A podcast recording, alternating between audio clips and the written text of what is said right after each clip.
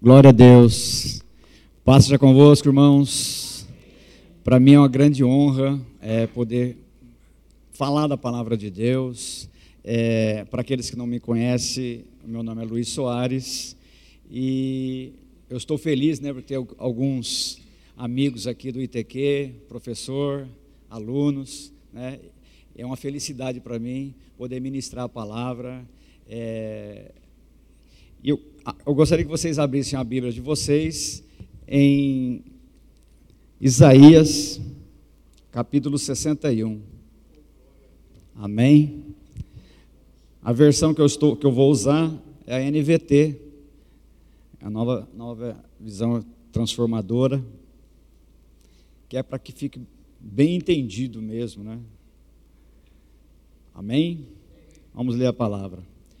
O Espírito do Senhor soberano está sobre mim, pois o Senhor me ungiu para levar boas novas aos pobres. Ele me enviou para consolar os de coração quebrantado e para proclamar que os cativos serão soltos e os prisioneiros libertos. Ele me enviou para dizer que os que choram, que é chegado o tempo de favor do Senhor e o dia da ira do Deus contra os seus inimigos.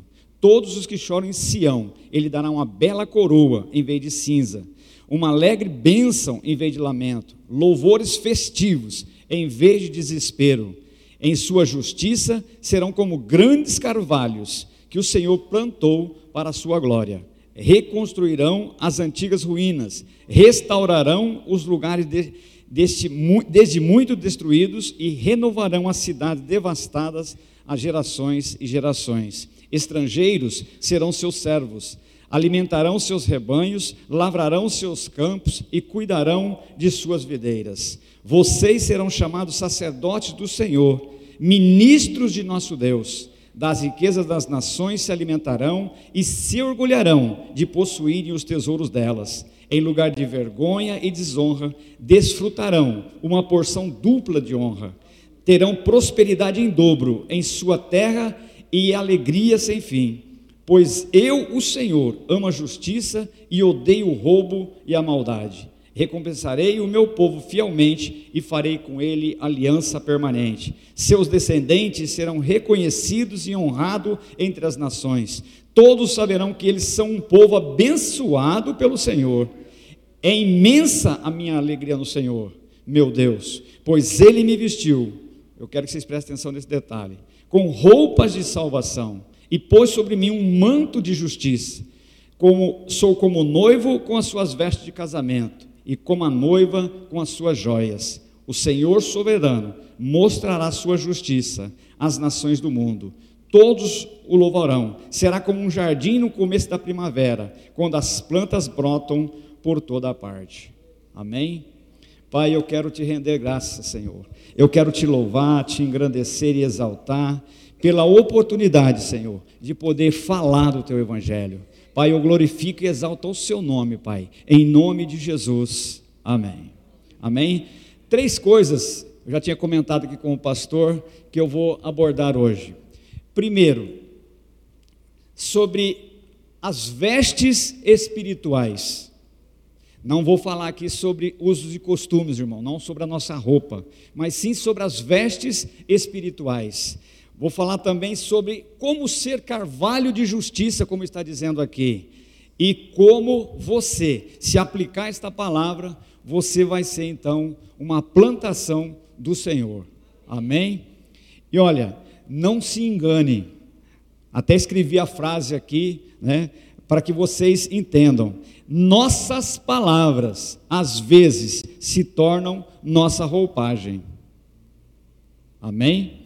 Então, a pergunta que já fica para a reflexão: que roupa espiritual você tem colocado? Quando fala sobre vestes espirituais, nós estamos falando sobre, não é sobre o nosso externo, mas sim sobre o que está dentro de cada um de nós. É facilmente você reconhecer, às vezes uma, você vê uma pessoa de branco, automaticamente você pensa que ela é um médico ou um enfermeiro. Você vê uma pessoa de preto, ele pode ser um juiz, um ministro, alguma coisa, ou essa pessoa de repente pode estar de luto. Vai, dependendo ali do momento, você vai identificar esta pessoa. Então a roupagem nossa espiritual, ela vai realmente dizer aquilo que nós somos. E olha, e aqui no texto de Isaías, ele deixa bem claro, ele fala assim, olha, o Senhor me ungiu para evangelizar. E eu gosto sempre de uma frase que o pastor Daniel, ele usa aqui, eu falei, eu vou usar a frase que ele falou também. E ele constantemente ele fala isso. Ele fala assim, né, para levantar a igreja, que nem o pastor acabou de fazer aqui também, quando falou para vocês para dar um amém mais forte, né? Ele falou assim: é, vocês estão felizes? Aí, não, estamos. Ele falou assim, mas você já falou para o seu rosto que você está feliz? Porque na verdade o, o seu semblante, ele deda o que você está passando. E sabe, e ser aqui no caso, como eu falei, ter as vestes do Senhor e ser carvalho de justiça tem a ver com o seu dia a dia. Que nem o pastor acabou de colocar aqui também, pensando que é fácil você ter uma vida realmente na presença de Deus. Não, não é fácil. Só que a palavra de Deus ela diz, né, que para aqueles que realmente confiam em Deus, né, o evangelho é o poder de Deus. É loucura para aqueles que não creem, mas para nós que cremos é o poder de Deus. Então, como que funciona esse negócio das vestes espirituais? No seu dia a dia, na introdução, no hino que foi cantado ali, o, o grande pintor do mundo, eu falei, poxa, o pastor colocou isso aí, vai bater certinho. Querendo ou não, você está usando uma veste no seu dia a dia. A palavra diz, Deus diz que nós somos sal da terra e luz do mundo. Que você tem que brilhar, que você tem que mostrar. Sabe como é que nós vamos querer que as pessoas venham para a igreja se de repente lá fora você é servo de Deus, você crê em Deus, você tem Deus na sua vida, mas no seu rosto, no seu modo de agir, você não está mostrando isso. E ali ele fala, né, em vez de vestes é, é, de tristeza, né, de alegria.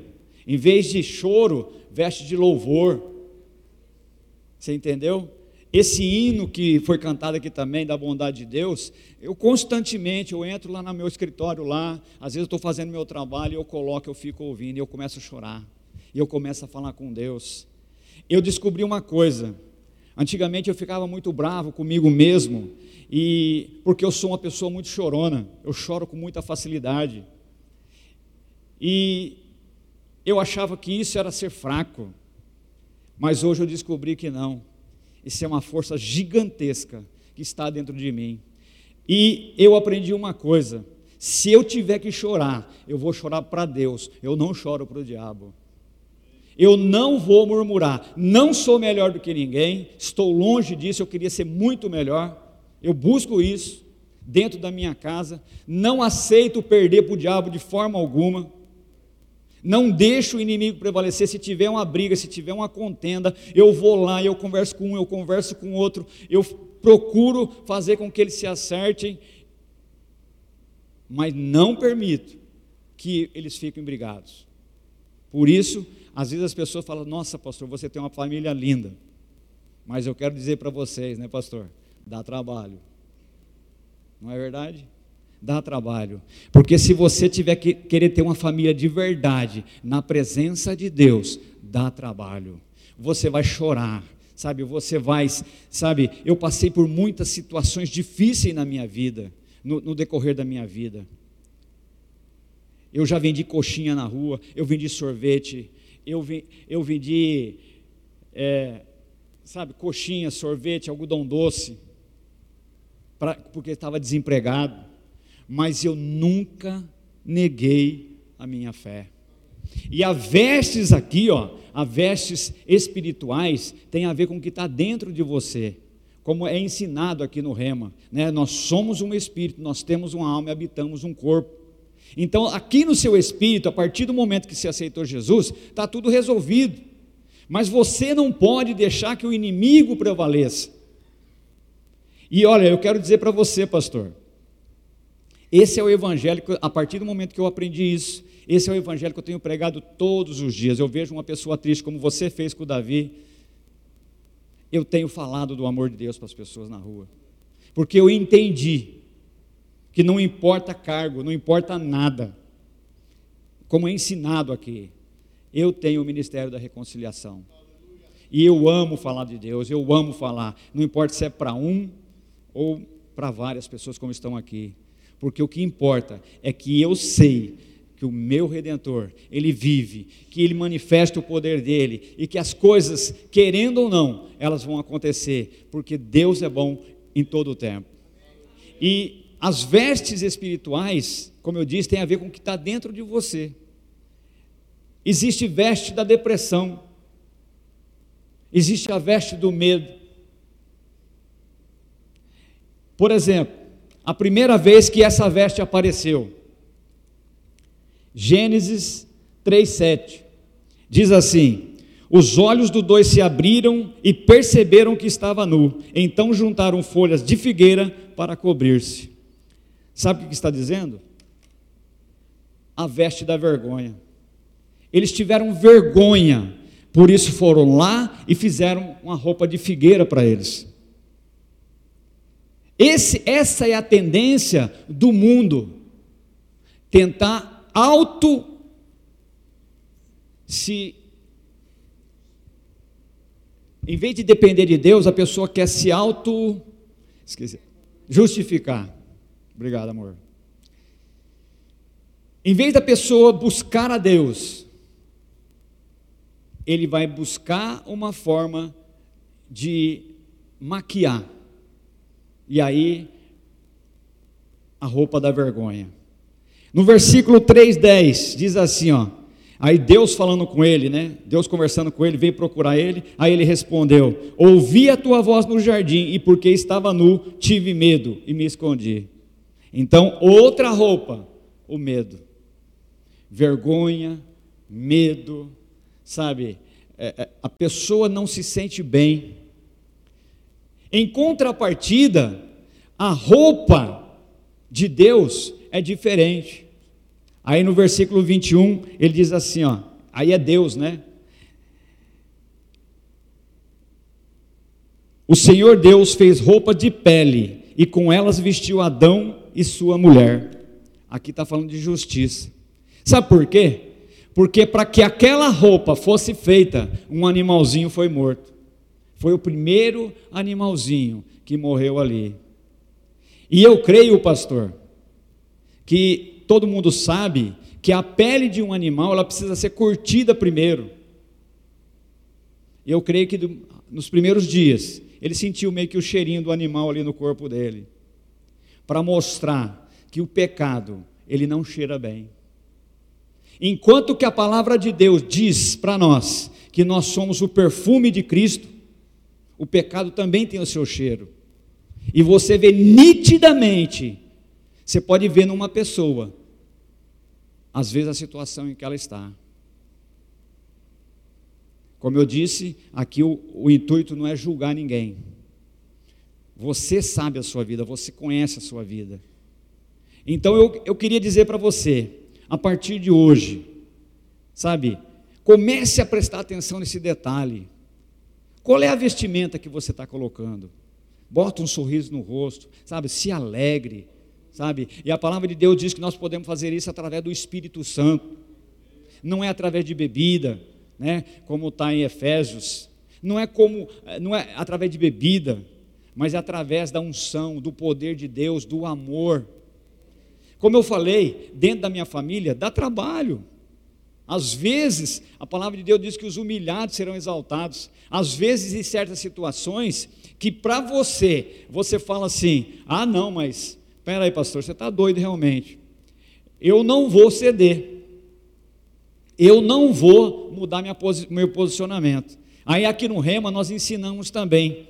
Você quer ter razão ou você quer ter paz? Se você quiser tiver razão, então continua fazendo o que você está fazendo. Agora, se você quiser ter paz, sabe, conversa. Fez 40 anos que eu sou casado. Agora. 30 de agosto. 40 anos que eu sou casado. Cara, eu já tive que conversar muito. Porque a minha baixinha aqui, ó, ela é brava. Mas uma coisa, nós nunca brigamos, sempre conversamos.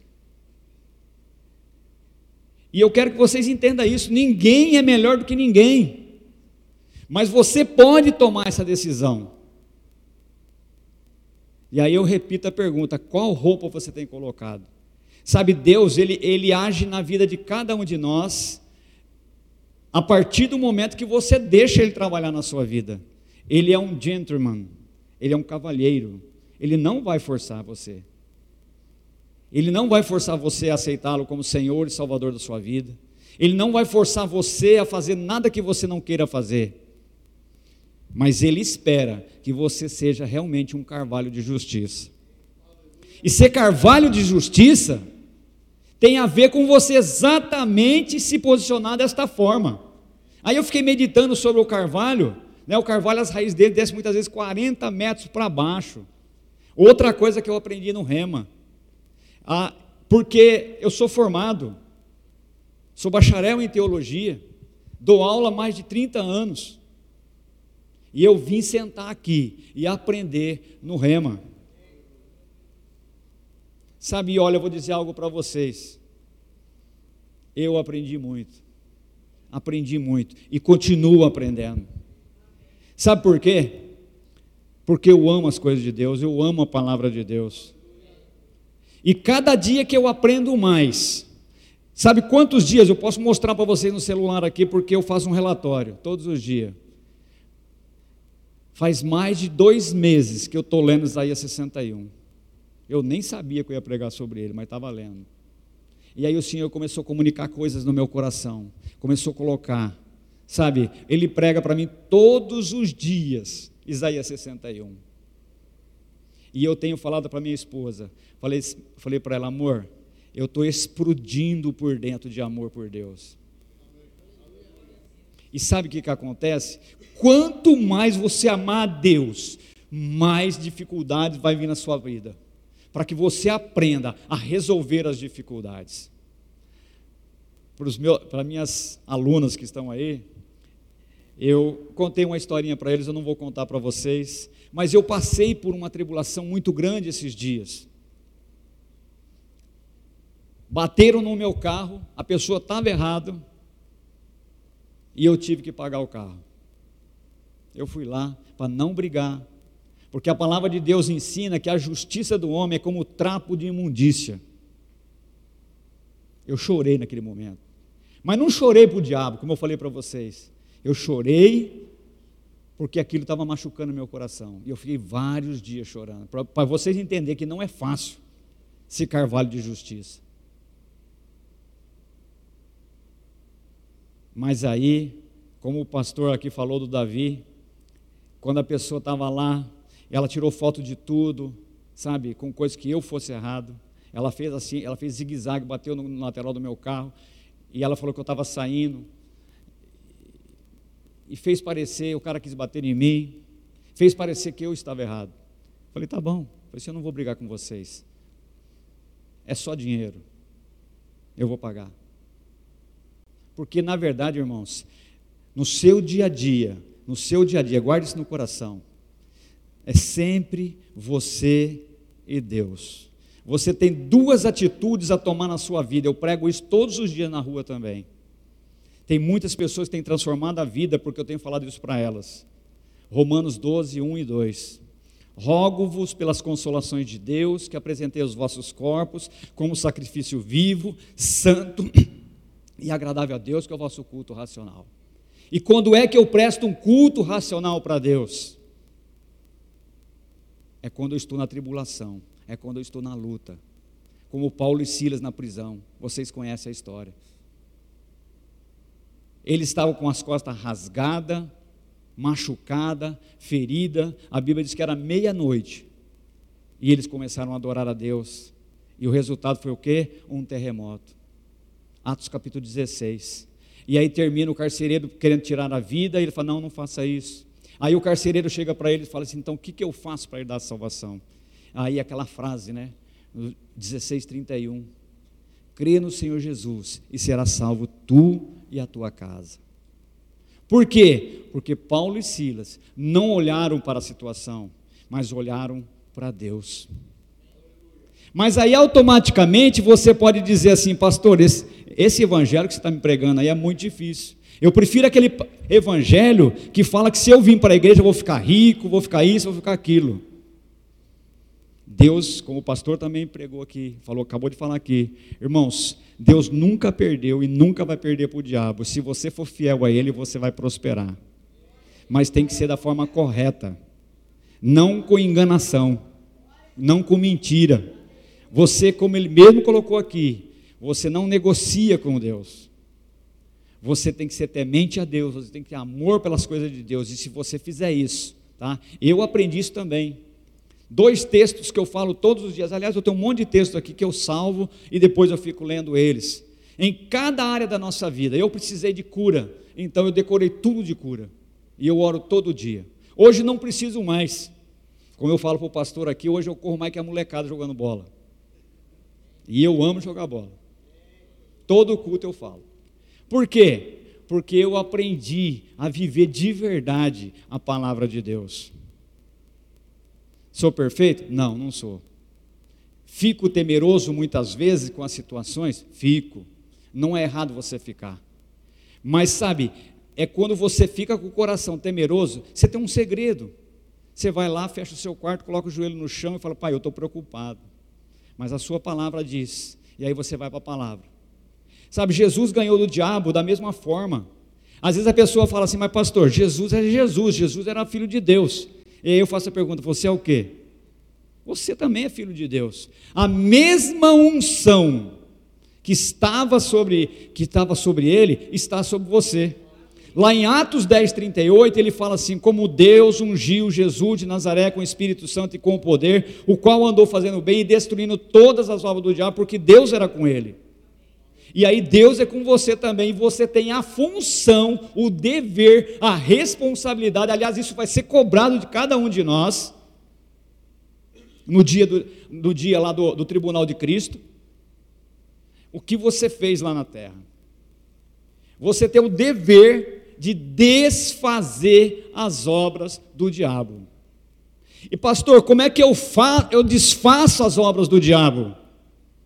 Sendo um carvalho de justiça mostrando a sua vida para as pessoas. As pessoas choram, você fala assim: não, irmão, peraí, por que você está chorando?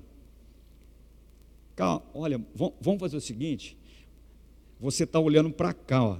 vamos inverter a sua visão, você está olhando para o mundo, tá? Vamos fazer assim, ó, vamos olhar para lá, vamos olhar para ele, porque essa é a conversão. A pessoa está indo para o inferno, aí de repente ele se converte e ele começa a ir para o céu. É assim que você faz. Mostra para a pessoa, que nem o pastor falou aqui. Você tem que evangelizar, você tem que E você evangeliza, não é sendo chato, não, sendo santão, não, querendo ser melhor que os outros, não. Você evangeliza com a sua vida, mostrando para a pessoa, fala assim, gente, vocês não sabem. Mas olha, isso aqui funciona, a Bíblia funciona.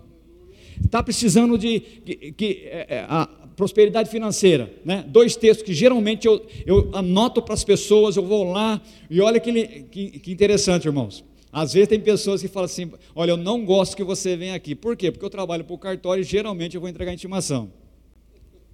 Aí quando eu chego lá, agora tem pessoas que agradecem: ô, ô pastor, vem aqui, passa aqui. Por quê? Porque eu vou lá levar uma palavra para ela, para a pessoa. Eu chego lá e falo assim: olha, é, Filipenses, o pastor citou aqui, 4,19: O meu Deus suprirá todas as nossas necessidades em glória por Cristo Jesus. Aí você traz para a primeira pessoa, você traz para você: O meu Deus suprirá todas as minhas necessidades. E Efésios 3,20 também eu uso direto: O meu Deus fará. O meu Deus fará infinitamente mais além daquilo que pedimos ou pensamos, segundo o poder que nós opera. Ou seja, o poder está em você, é você que muda a sua situação. Aí você começa a orar, Senhor, muda a minha situação. Aí Deus olha para você, filho. Eu acho que você não entendeu o Evangelho. É você que tem que mudar a sua, a sua vida, é você que muda a sua história. Deuteronômio. Você prova isso para mim, pastor? Prova, Deuteronômio 28 ele fala que tudo que você fizer será abençoado, sua amassadeira, seus servos, suas servas, os seus animais, tudo que você fizer será abençoado. Aí, aí, aí, o capítulo 30 de Deuteronômio, que eu também uso isso na rua direto, eu falei para minha esposa, a minha esposa perguntou para mim, oh, amor, você está tá tudo certo, a palavra está tudo certo? Eu falei, tá amor. Sabe por que que tá? Eu falei, porque é o que eu prego todo dia. Deuteronômio 30, 14, 15 e 19. Deus fala assim: Eu coloco diante de vocês a bênção e a maldição, a morte e a vida. Aí no versículo 19 fala: Escolha a vida, para que viva tu e a tua semente, ou a tua casa, em algumas versões. Tudo que você tem que fazer, na verdade, é um posicionamento. A partir de hoje, se você fizer isso, vai funcionar. Sabe, é, como eu falei, não é proibido chorar. Pode chorar mas você tem que escolher para quem você vai chorar, se é para Deus ou para o diabo. E eu gosto sempre, eu uso sempre uma frase também que eu ouvi do Rodrigo Silva, que é aquele teólogo, ele, ele dizendo o seguinte: Deus não usa as mesmas armas do diabo, porque se Deus usasse as armas do diabo, seria extermínio. Ele, ele poderia ter exterminado Satanás a hora que ele quisesse, mas sabe qual que foi a arma que ele usou? O amor. Lá na cruz, Jesus mesmo diz isso. Você acha que se eu quisesse eu não podia mandar aqui vir seis legiões de anjos? Ele podia.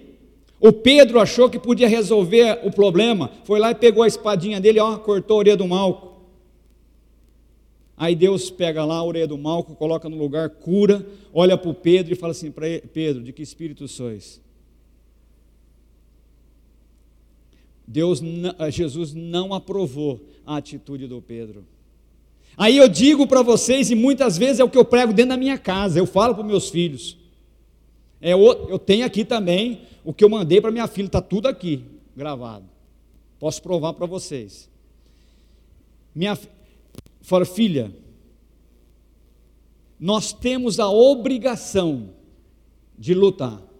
Lutar é um direito nosso e é um dever nosso. Brigar não. Sabe por quê? Quando você briga, mesmo que você esteja certo, você perde o seu direito. Por isso, naquele momento que estava acontecendo aquilo, eu não briguei. Eu firmei a minha oração. Eu peguei Isaías 57, 54, 17 e comecei a orar. Toda arma forjada contra mim não prosperará. Toda arma forjada contra mim não prosperará. Quando eu comecei a orar esse texto, sabe o que eu queria? Como eu disse, eu também sou ser humano. Eu queria que o cara falasse assim: ah, deixa para lá, vai, eu vou pagar minha parte, você paga a sua.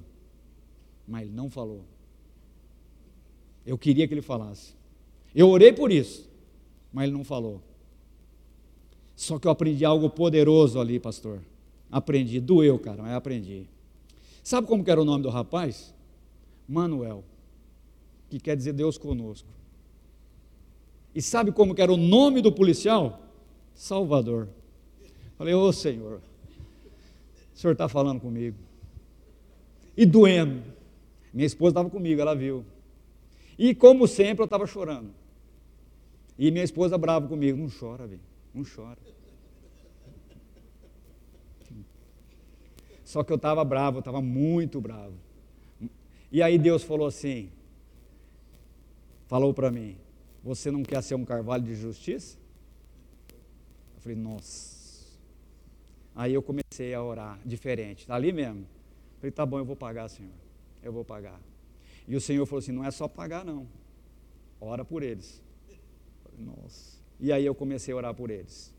E aí, enquanto eu estava aqui para começar a ministração, que estava cantando esse último louvor que vocês cantaram ali da, do jardim, Deus falou algo no meu coração de novo. Você vai pregar algo aqui, que sempre né, o pastor, aqui também não realmente fala assim, né? E se essa pessoa entrar aqui agora, eu falei para o Senhor, eu já perdoei elas. Eu vou cumprimentar e eu vou dizer que eu amo eles em nome de Jesus. Vocês estão entendendo, irmãos? Como que funciona ser carvalho de justiça? Não é fácil não. Mas olha que legal, né? A palavra de Deus que diz que Deus nos fortalece. Ele é a nossa força e nossa fortaleza. Imagina Davi, quanto que Davi passou com aqueles filhos, principalmente Absalão. Mas ele resolveu pagar o preço de ser fiel a Deus. ele, apesar das falhas, apesar dos erros que ele cometeu, ele se firmou em Deus. Amém? Então, ser carvalho de justiça não é fácil. Ser carvalho de justiça significa que você tem que tomar um posicionamento e você falar para você mesmo que você não vai mais perder para o diabo. Porque eu não sei se você você entende. A própria palavra de Deus diz isso, a nossa luta, Efésios 6, não é contra a carne e o sangue, mas é contra o inimigo. Aí muitas vezes a pessoa falar assim: não, não é o inimigo, não, é a carne mesmo dessa pessoa. É, até concordo. Pode ser, só que sabe, o inimigo é inteligente. Ele usa o nervosismo, a braveza de uma pessoa para desestabilizar a família, para que essa família seja destruída. E aí entra a sua responsabilidade, como homem, como mulher de Deus, como jovem de Deus, de você não deixar isso acontecer na sua casa. Você vai ser um, carvalho de justiça. E outra coisa, ele termina falando sobre ser plantação do Senhor, né? E a, depois disso, depois que você aprendeu essas coisas, que você aprendeu como ser um carvalho de justiça, aí ele vai dizer assim: olha, vocês são plantação, plantados pelo Senhor para a sua glória. Amém? Porque o carvalho, ele sofre. Imagina quantas chuvas, calor, ventania bate nele e não derruba, ele está lá firme. Ser uma plantação do Senhor, e no último versículo, se você quiser abrir lá na Bíblia, vamos abrir de novo, nós vamos ler. No último versículo, eu achei muito interessante. É, outra coisa que eu faço muito, eu anotei a frase também, viu, pastor? A frase da sua esposa, né, que depois você, você falou que você utilizou. Está aqui a frase, ó.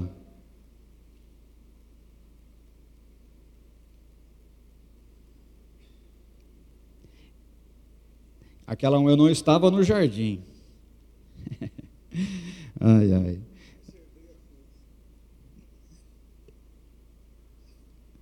Repete aí, pastor. Eu não estava no jardim, mas herdei a culpa.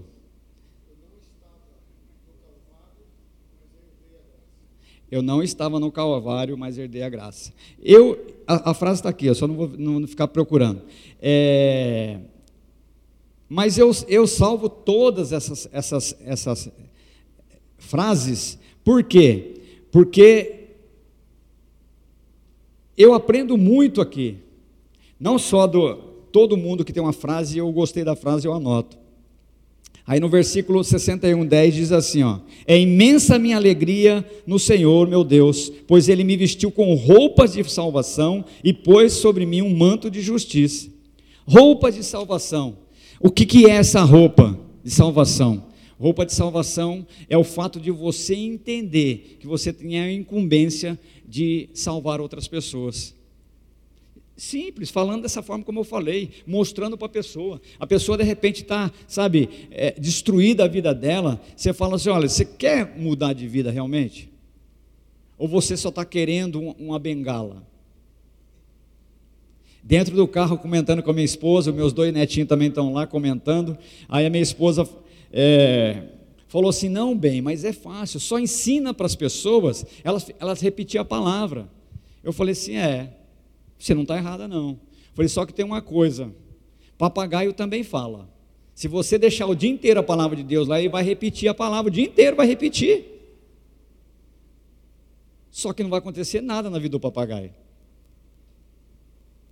Porque precisa que você mude, precisa que você. O Davi ele entendeu isso. Davi fala isso, Pai, escreva a tua palavra no meu coração para eu não pecar contra ti. Qual é a palavra que vai funcionar para você? A palavra que vem do seu espírito, não do seu intelecto. Eu ensino isso para a pessoa na rua também. Às vezes eu fico, a pessoa está tá precisando, eu fico 40 minutos conversando com ela, e eu fico explicando. Falo assim: olha, se você trouxer o nível da razão, você vai perder para o diabo, porque aqui ele é mestre. Você tem que trazer para o nível da fé. Você tem que mostrar para a pessoa, dizer para ela, cara, não importa a sua luta, não importa a sua dificuldade. Creia. Acredita que é a fé que é ensinada aqui no Rema, a fé do tipo de Deus. A fé que realmente move montanhas, que você fala assim, cara, eu não sei como vai acontecer. Só que tem uma coisa, Satanás, você fala para ele: olha, você não vai me tirar da minha forma de crer. Você não tem poder sobre minha vida. E aí, por isso que eu disse: você determina o seu futuro. Você determina as coisas que vão acontecer na sua vida a partir do seu posicionamento. Quer ver um exemplo? Se você começar a dizer para você mesmo: Ah, eu estou com dor, eu estou isso, eu estou aquilo. O seu cérebro vai começar a falar para você: é, Nós estamos doentes, então vamos. Aí daqui a pouco você está doente. Mas se mesmo que você estiver com dor, isso aconteceu comigo, eu fiquei dois anos com esse joelho. O, o, o, o médico falou assim: é seis mil para operar. Eu falei assim: eu não tenho esse dinheiro. Seis, é, dois anos, enquanto eu estava fazendo o rema, dois anos profetizando. No dia da formatura, no dia que eu peguei o canudo na mão, eu fui curado. Cara, a palavra de Deus, ela funciona.